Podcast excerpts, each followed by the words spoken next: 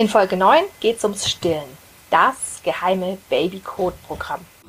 Herzlich willkommen in der Mindful Mama Lounge. Dies ist dein Mama-Podcast, der dich auf deiner Reise durch Schwangerschaft und Geburt hinein in dein Leben mit Baby begleitet. Lass dich für dein Mama-Leben inspirieren. Erfahre, wie du gut auf die Bedürfnisse von dir und deinem Baby achten kannst. Und gestalte deine Mama-Reise so, dass du sie genießen kannst. Schön, dass du da bist. Lass uns loslegen.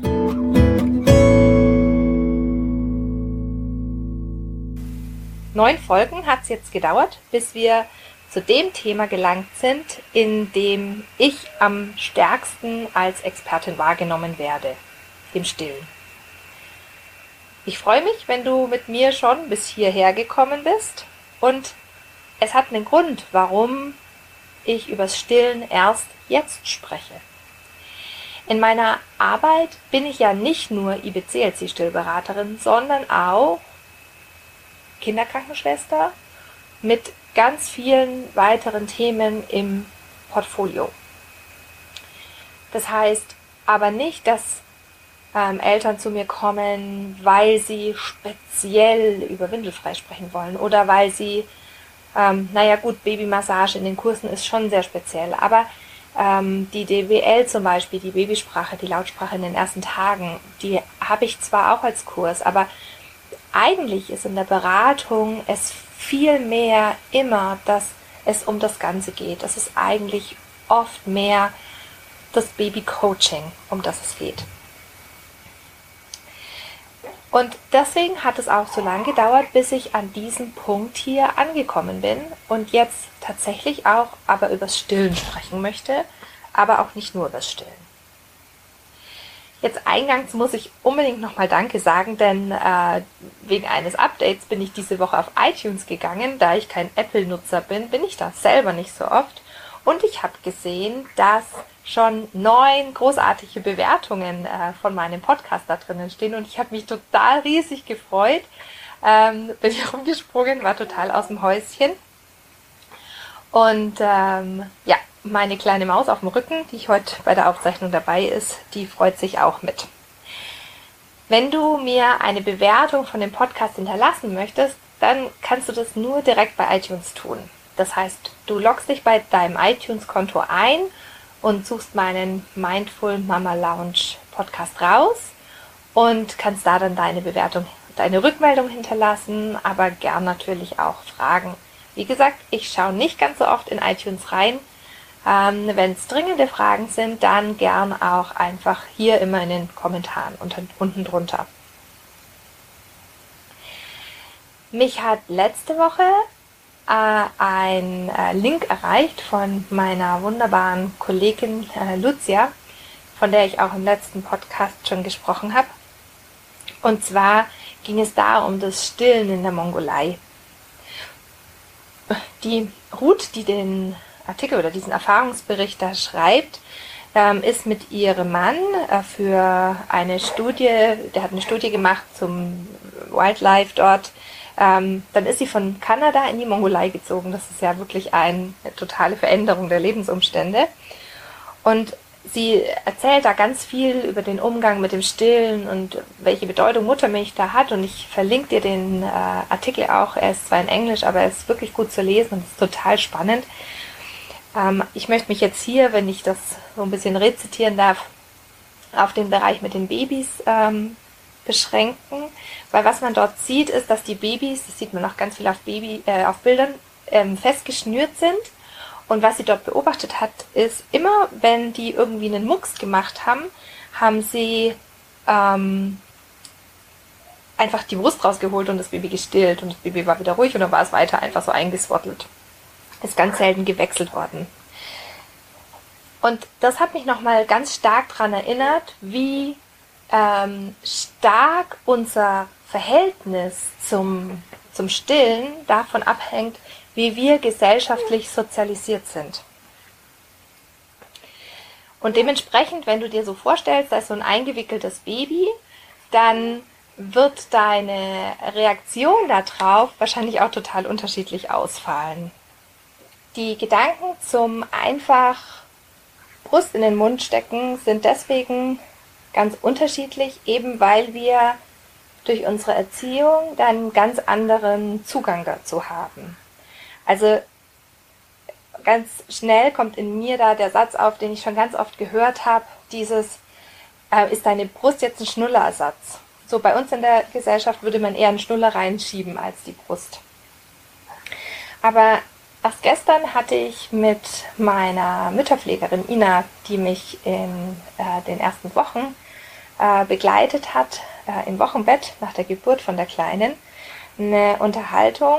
Und da ging es auch um dieses, Reak dieses Reagieren auf das Schreien und die Unterschiede, die wir äh, wahrnehmen, zum Beispiel in der Babymassage nach der DGBM, sprechen wir viel darüber, dass es auch wichtig ist, das Schreien auch mal anzuhören und zu fragen, ja, was brauchst du eigentlich?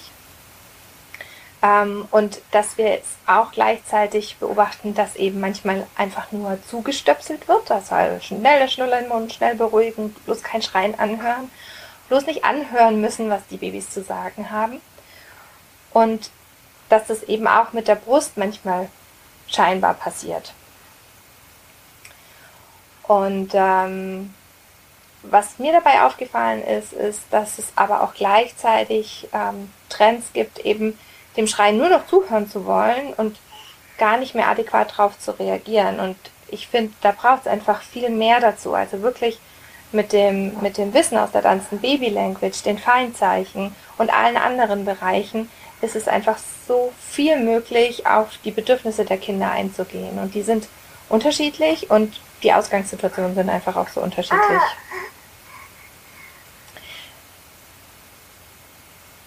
So, was ist jetzt aber mit dem Stillen?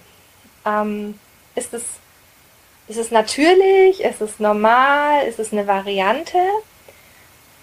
Die UNICEF, ZDF hat jetzt gerade vor ein, zwei Wochen wieder darüber berichtet, die beklagt ganz arg, dass in den Industriestaaten so wenige Familien ähm, stillen. Das, in Deutschland sind es 82 Prozent und in ähm, Schwellenländern ist es ganz anders. Zum Beispiel in Peru, Madagaskar und Nepal, da sind 99 Prozent der Babys gestillt. Und von den Industrienationen ähm, sind Schweden und Norwegen mit 98 und 95 Prozent die zwei Nationen, an denen, in denen die meisten Babys gestillt werden. Und das ist ganz schön krass, weil eigentlich haben wir ja den Zugang zu den ähm, Vorteilen des Stillens. So. Und dann sind wir schon bei einem wichtigen Punkt. Was ist denn mit diesen Vorteilen des Stillens? Sind es wirkliche Vorteile? Und damit wir uns darüber unterhalten können, habe ich fünf Aspekte rausgegriffen, die ich mit mir, die ich mir mit dir gemeinsam genauer ansehen möchte. Und ich möchte dazu sagen, ich bin keine Wissenschaftlerin, von daher kann es gut sein, dass die Definition nicht ganz, ganz exakt ist. Und ich habe jetzt auch nicht jede einzelne Definition nachgelesen, sondern ich spreche hier ganz viel über meine Beobachtungen. Die fünf Bereiche sind einmal biologisch, dann physiologisch, zum dritten historisch, zum vierten psychologisch und zum fünften gesellschaftlich. Findest du das witzig? Ja, das ist ja gut. Also, erstens, der erste Aspekt ist die biologische Norm. Also, wir sind gebaut wie Säugetiere, wie jeder Wal, wie ähm, jeder Esel, wie jede Kuh, wie Säugetiere, die es auf der Welt gibt. Das heißt, unsere ganzen Körperabläufe, so was nach der Geburt passiert, ist darauf ausgerichtet, dass wir unseren Nachwuchs mit unserer Milch versorgen werden. Ganz faszinierend, wenn wir aber beobachten in den Kliniken, über die Hälfte, über die Hälfte aller Babys kriegen in den ersten drei bis fünf Tagen irgendwelche anderen Flüssigkeiten. Wenn wir in die Natur reinschauen, dann wäre das überhaupt gar nicht möglich. Biologisch gesehen ist es ja ein Eingriff in diese Abläufe, in diese Körperabläufe, die da eben vorgeplant sind.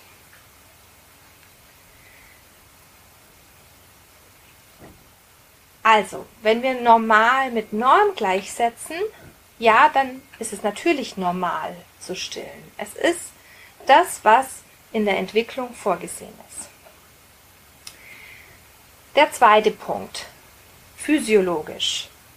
Es ist physiologisch einmal für das Baby und aber auch für dich als Mama. Ähm, was bedeutet das? Ich gehe in meinem Workshop äh, Stillen oder Flasche da ziemlich genau drauf ein, weil wir uns da die ganzen Bereiche anschauen, ähm, was da passiert. Aber jetzt mal rausgegriffen, zum Beispiel, das Saugen beim Stillen ist ein ganz anderes als an der Flasche. Das ist eine alte Muck. Ja, aber was das noch bedeutet, es bedeutet den Muskelaufbau. Ja, der Muskelaufbau ist beim Saugen an der Flasche einfach ein ganz, ganz anderer als beim Saugen an einem Kunststoffsauger, egal was für einer das letztendlich jetzt erstmal ist. Ähm, da gibt's auch keine Sauger, die das Saugen an der Brust wirklich nachahmen, auch wenn gern damit geworben wird. Und die Muskeln, die dabei aufgebaut werden, die formen die Knochen. Muskel formt Knochen. Ja, die Muskeln ziehen über die Sehnen an unserem Knochen und bewegen den weichen Knochen. Der Knochen von Babys ist ja noch ganz weich und beweglich. Das heißt, ähm, der Kiefer wird geformt und das Gesicht, wie das Gesicht aussieht, tatsächlich auch.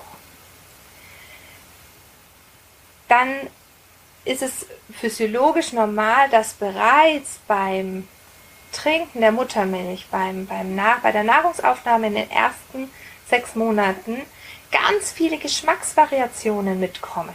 Und das ist die normale physiologische Vorbereitung auf die Nahrungsaufnahme später.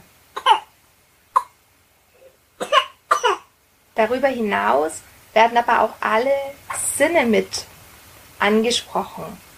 Das Sehen durch die Distanz der Augen, ähm, das Riechen und na klar das Schmecken aber auch durch die Hautnähe. Unsere Haut hat so viele Sensoren.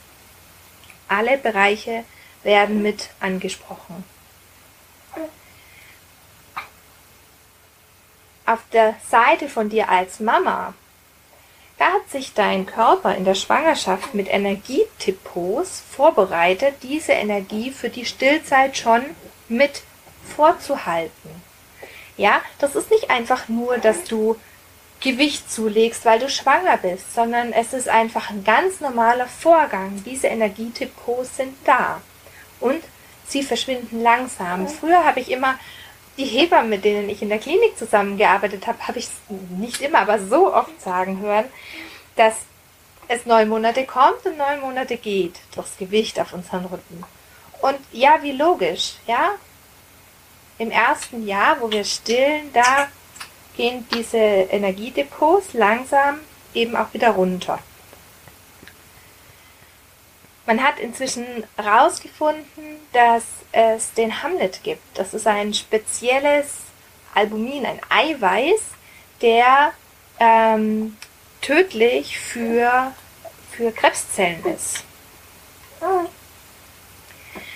Es werden dadurch Brustkrebs, dem Brustkrebs vorgebeugt aber auch Eierstockkrebs ist seltener, wenn wir uns fürs Stillen entscheiden, beziehungsweise wird einfach häufiger, wenn diese natürliche Umspülung von unseren Milchgängen zum Beispiel mit immer diesem Eiweiß, das ständig in der Milch drinnen ist, fehlt.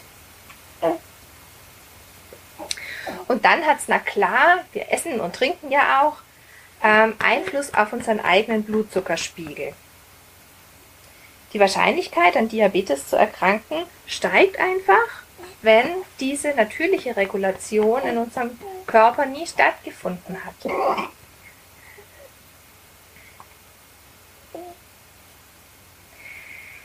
Der dritte Punkt, der historische. Da war es einfach grundsätzlich überlebenswichtig. Es gab gar keine Alternativen, als das Baby mit der Nahrung der Mutter zu versorgen beziehungsweise die Gefahr, dass das Baby stirbt, ist einfach stark gestiegen. Es gab gar keine Alternativen. Beziehungsweise wenn die Alternativen äh, genutzt worden sind. Also wenn selber was aus den Tieren, die man halt gerade am Hof hatte, zusammengemixt worden ist in ganz, ganz kruden Rezepten, dann war die Gefahr des Sterbens eklatant hoch. Warum? Na, erstmal, weil es zum Beispiel zu einem Nährstoffmangel kommt. Ich weiß nicht, ob ihr zuletzt den Fall von dem Paar aus Belgien mitbekommen habt. Die Familie war damit konfrontiert zu glauben, dass ihr Baby die Nahrung nicht verträgt. Ähm, das Stillen hatte wahrscheinlich nicht geklappt. Ähm, davon gehe ich jetzt einfach mal aus. Das ist ja oft der Ausgangspunkt. Ähm, und offenbar hat das Kind die Pränahrung nicht vertragen. Es waren irgendwelche Probleme da. Und diese Eltern, die wollten ihr Baby nicht umbringen, sondern die wollten das Beste und haben aus irgendwelchen Superfoods gemeint, sie können eine Nahrung mixen. Waren da wohl auch im Gespräch mit irgendwelchen Fachpersonen oder Menschen, die sie als Fachperson wahrgenommen haben. Und haben sich entschieden, selber diese Nahrung zu mixen. Und dieses Kind ist schlichtweg verhungert. Es ist gestorben. Und das ist in der heutigen Zeit. Und hier, wo wir so eine gute Gesundheitsversorgung haben, und die ist in Belgien sicher nicht anders gut als in Deutschland. Und das heißt, diese Gefahr war dort einfach noch viel höher historisch gesehen. Aber auch die Hygiene ist immens problematisch und auch die Nährstoffzusammensetzung. Meine eigene Hebamme, die ähm, auch sich einsetzt für, für Flüchtlingsfamilien, konnte mir berichten, wie schwierig es ist, verständlich zu machen, was die hygienischen Bedingungen sein müssen, allein für Pulvernahrung, weil die natürlich auch nicht steril ist. Und wie problematisch das ist in Familien, wo nicht so arg viel Geld da ist, um die Flaschennahrung vollständig anzurühren, wirklich nach Rezept, wirklich nach der Pulvermenge, die draufsteht, so wie das wichtig ist. Historisch war die Situation ganz, ganz ähnlich. Die Hygiene war schwierig, die Umstände waren schwierig und die Zusammensetzung war schwierig. Das heißt, die Todesraten von Babys sind einfach gestiegen. Auch heute weiß man, dort, wo nicht gestillt wird, gibt es häufiger Mittelohrentzündungen, häufiger problematische Darmerkrankungen, die dann zu einem Krankenhausaufenthalt führen. Der vierte Punkt. Psychologisch gesehen. Ja, wie ist denn das mit dem Psychologischen? In der Klinik habe ich einmal ein Paar kennengelernt, da war die Entscheidung bereits festgestanden, als ich ins Zimmer kam. Ich wusste bereits, diese Frau braucht jetzt ihre Abstilltabletten. Und weil ich einfach interessiert war, habe ich das Paar gefragt, darf ich fragen, warum sie sich direkt fürs Abstillen entschieden haben. Und die Antwort hat mich sehr überrascht, denn die Antwort war, dass sich die Eltern wünschen, dass die Bindung zu Papa und Mama gleich ist. Die beiden haben natürlich ihre Geschichte mitgebracht und haben da ihre eigenen Erlebnisse drin wiedergespiegelt gesehen in dieser Entscheidung. Denn ja, der Bindungsaufbau wird durch Stillen unterstützt und das hat der Papa nicht. Aber schauen wir uns doch mal die Möglichkeiten an vom Bindungsaufbau. Die sind ja so verschieden. Ich habe in der früheren Podcast-Folge darüber schon mal gesprochen. Das heißt, Bindung wird beim Spielen, bei der Kommunikation, beim adäquaten Reagieren auf Bedürfnisse aufgebaut. Aber das mit der Bindung ist noch in anderen Bereichen wichtig, nämlich dann, wenn die Zeit des Stillens nicht ganz so einfach ist. Ganz oft begleite ich ja auch Mamas, die sich tatsächlich schon fürs Abstillen entschieden haben, wo einfach kein Zurück mehr sichtbar ist oder wo die Stillprobleme gerade so über den Kopf wachsen, dass das Stillen mehr Distanz zum eigenen Baby herstellt.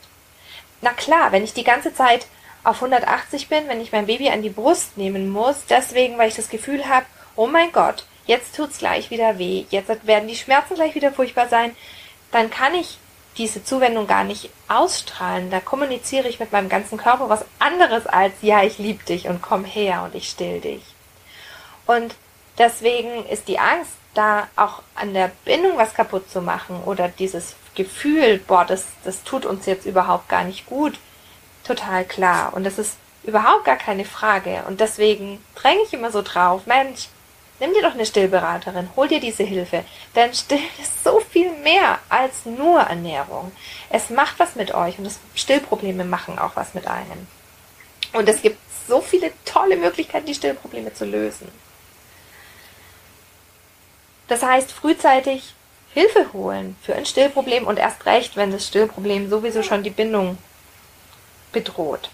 Aber ja, manchmal ist dann eben die Entscheidung auch schon gefallen und die Frage ist, traue ich mich eine Relaktation?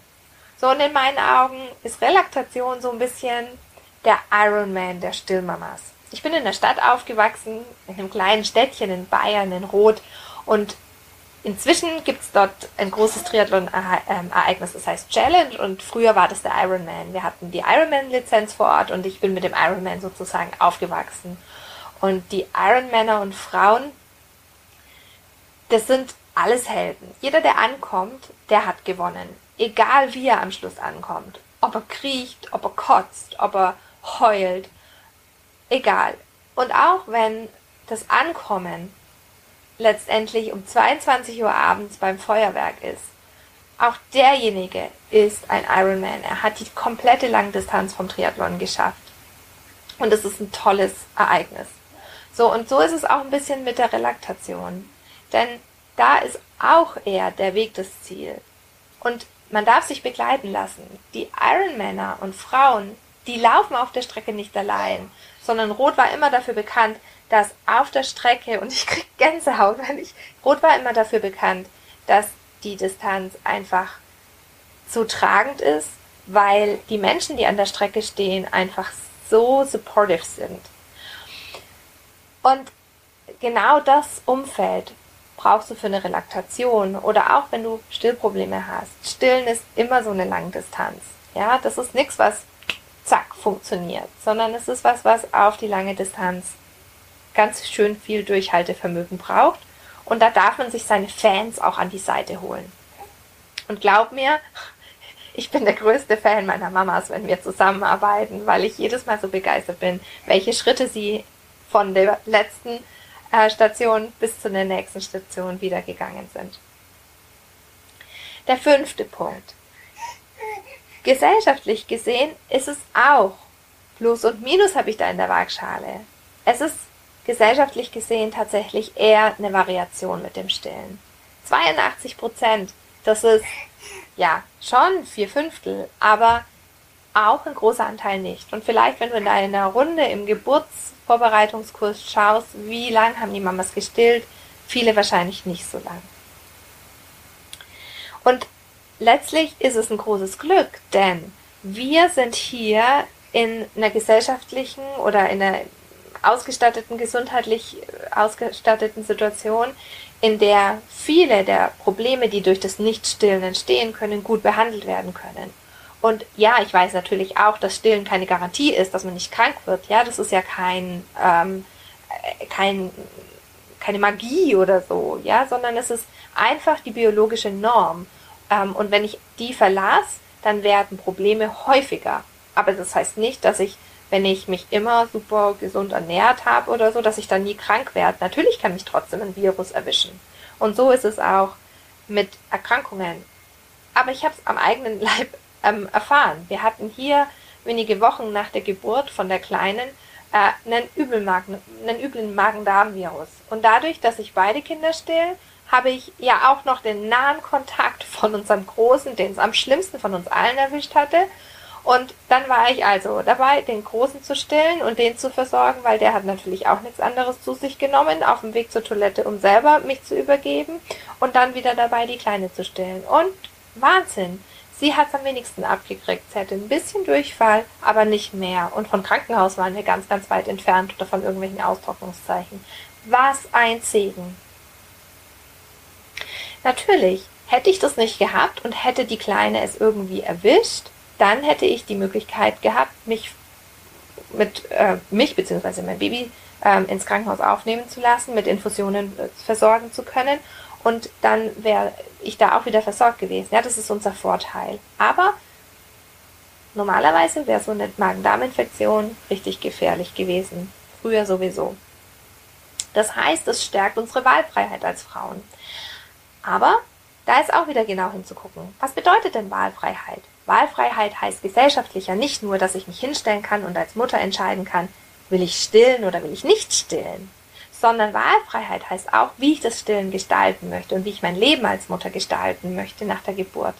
Ich erinnere mich an letztes Jahr, als ich in der Schwangerschaft eine äh, Bekannte aus dem Bekanntenkreis meiner Mama bei mir gemeldet hatte, um mir ähm, mit mir zusammenzuarbeiten in der Stillvorbereitung. Wir haben in der Stillvorbereitung uns mehrfach ähm, ja, digital getroffen und miteinander gesprochen und haben unter anderem darauf hingearbeitet, weil sie wusste, sie würde nach dem Wochenbett wieder arbeiten gehen. Sie wollte ihren Job nicht länger pausieren und sie wollte auch ihren Partner gern mit in die Verantwortung als Eltern reinnehmen. Das heißt, der hat einen großen Batzen Elternzeit genommen. Und die haben das ganz, ganz wunderbar mit den Arbeitszeiten handeln können, so dass das Stillen möglich war oder das Füttern von abgepumpter Muttermilch und so die Muttermilchversorgung möglich war, vollständig bis zum Beikostbeginn, obwohl sie nach sechs Wochen wieder arbeiten gegangen ist. Beziehungsweise ich glaube, es war dann ein bisschen später, deswegen weil noch Sommerferien ähm, zu Ende gingen. Aber trotzdem, ähm, es gibt einfach die Wahlfreiheit nicht nur zwischen nicht stillen und stillen, sondern es gibt einfach viele bunte Entscheidungen, auch wenn man relativ früh wieder arbeiten möchte. So, ist Stillen jetzt das Beste? Ist es eine Variable? Ist es natürlich? Ist es die Norm? Die WHO hat dazu einen ganz klaren Standpunkt. Stillen ist die erste Wahl, Muttermilch die zweite Wahl, die dritte Wahl ist Frauenmilch und die vierte Wahl ist Pulvernahrung, also Prä. Ähm, wenn du also schauen möchtest, was ist das Richtige für euch, wo ist euer Weg, dann kannst du dich natürlich immer an mich wenden oder an eine IBCLC-Kollegin, die im Coaching auch arbeitet und das mit dir herausarbeitet. Ich möchte am Ende drei Punkte zusammenfassen, die mir wichtig sind. Erstens, wir haben eingangs gelernt, dass die Globalisierung als die Möglichkeit, über den Tellerrand rauszugucken, eine unglaubliche Chance für uns Mütter ist. Wir können nämlich anfangen, wirklich voneinander zu lernen, in Kulturen reinschauen, die völlig anders mit dem Stillen umgehen als wir. Und wir können gesellschaftliche Normen hinterfragen. Der zweite Punkt ist, es gibt in unserer Gesellschaft diese Variationen zwischen ganz vielen bunten Arten des Stillens. Vom Teilstillen bis zum Vollstillen, bis zum Langzeitstillen und zum Tandemstillen. Wir können achtsam miteinander umgehen und wir können voneinander lernen, wie wir Sachen anders machen. Also auch da wieder über den Tellerrand rausschauen, um für uns persönlich das Beste rauszunehmen. Und der dritte Punkt, der mir so am Herzen liegt, ist, dass wenn du Stillprobleme hast, du nicht daran verzweifeln musst. Es gibt Fachfrauen, die dir an der Seite stehen können und die dir helfen können, eine wirkliche Lösung zu kriegen. In drei Tagen deine Schmerzen beim Stillen massiv zu reduzieren und deine Milchmenge zu erhöhen. Darüber spreche ich ja immer wieder. Wow, was für ein Thema. Stillen kann uns zusammenbringen oder es kann uns trennen. Und das meine ich zum einen mit Freundinnen, die uns umgeben, aber auch innerlich. Es ist manchmal ein ganz schöner Zwiespalt. Und deswegen glaube ich, ist es total gut, reflektiert in die Stillzeit zu gehen. Und so ist mein Stillvorbereitungskurs zum Beispiel auch aufgebaut.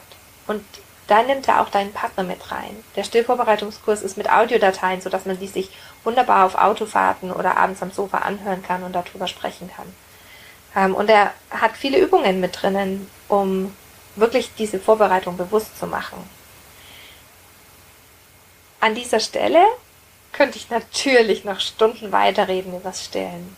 Und es wird sicher noch einige Folgen in dem Podcast in den nächsten Monaten und Jahren geben, die sich rund ums Stillen drehen. An dieser Stelle danke ich dir aber erstmal fürs Zuhören hier in dieser Folge und freue mich, wenn du in einer nächsten Folge wieder mein Gast bist oder andere Folgen, die du noch nicht gehört hast, anhörst. Bis dahin, tschüss!